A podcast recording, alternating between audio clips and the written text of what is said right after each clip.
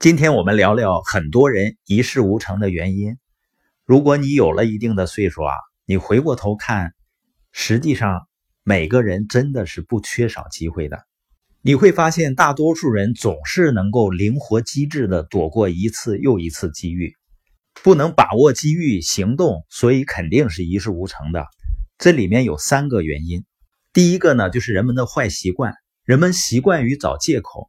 而不是找到自己要去把握机会的理由，因为在成长的过程中呢，我们对任何机会啊都有一种半自动的反应。在成长过程中历经艰辛的人，他的第一反应就是破坏性的批评。破坏性批评呢，会触发对被批评的人产生愤怒和消极，这个呢就是心理癌症。这一类人啊，面对一个机会的时候，他的第一反应就是，哎，还不错。紧接着呢，第二个反应就是，但是我不行，因为这个，因为那个，他们随口能说出所有的老掉牙的借口。我的时间不够啊，我没有钱啊，我的学历不行啊，我现在的工作已经够累的了。人们是如此擅长和习惯找借口，以至于呢，在不知不觉之中啊，和一次又一次的机会擦肩而过。人们一事无成的第二个原因呢是。舒适区域，人们呢会努力达到某个舒适地带，或者是呢他们逐渐不知不觉的进入到某个舒适区域。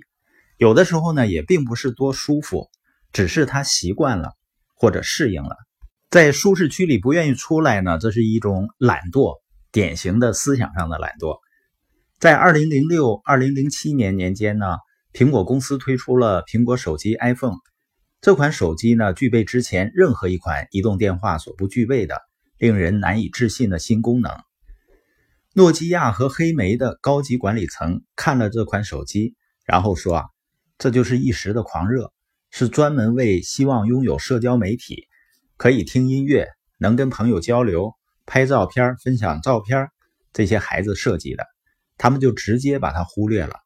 在同一年呢，黑莓将研发经费砍掉了一半。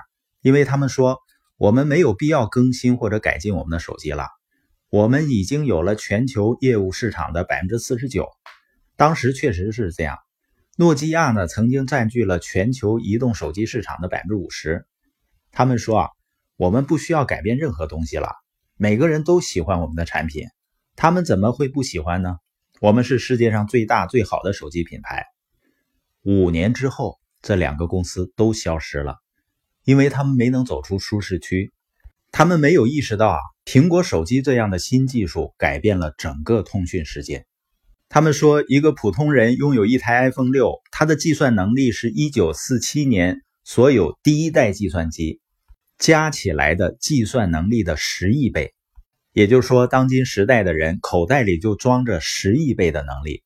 我们可以做的事情非比寻常。如果看到这种快速的变化，你都无法想象，五年之后我们用手机可以实现什么？所以舒适区呢是一个巨大的杀手。你必须问自己：现在的我是不是在拒绝接受这个不断改变的世界，从而阻止了自己的进步呢？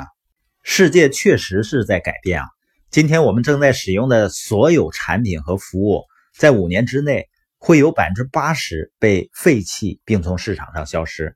然后呢，被崭新的产品、服务、人和公司所替代，百分之八十的工作也将会发生巨大的变化。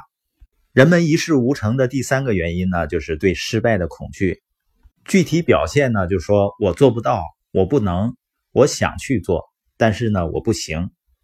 成功人士呢，会把话反过来说：我可以做任何自己想做的事情，我可以做这个，我可以做那个。